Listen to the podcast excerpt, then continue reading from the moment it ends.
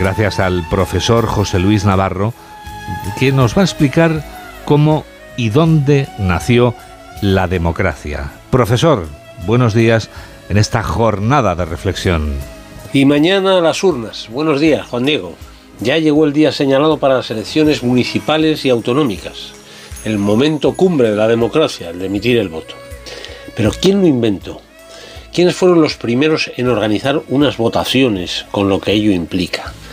La democracia literalmente significa el poder, la fuerza del demos, del pueblo, entendido no como masa, sino como colectivo organizado. Demos en Grecia es algo así como el barrio.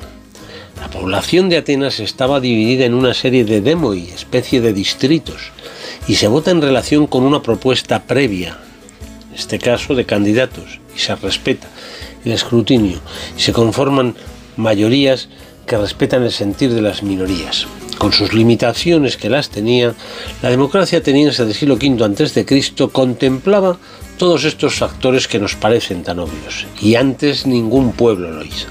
La democracia se creó y se consolidó en la Atenas de Pericles.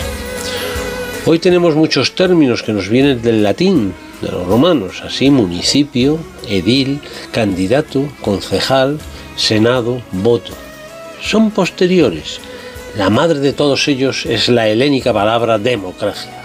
Ojalá que sea un día festivo para todos, vencedores y vencidos. Y ojalá recordemos una vez más que cuando vamos a las urnas todos somos más griegos que nunca.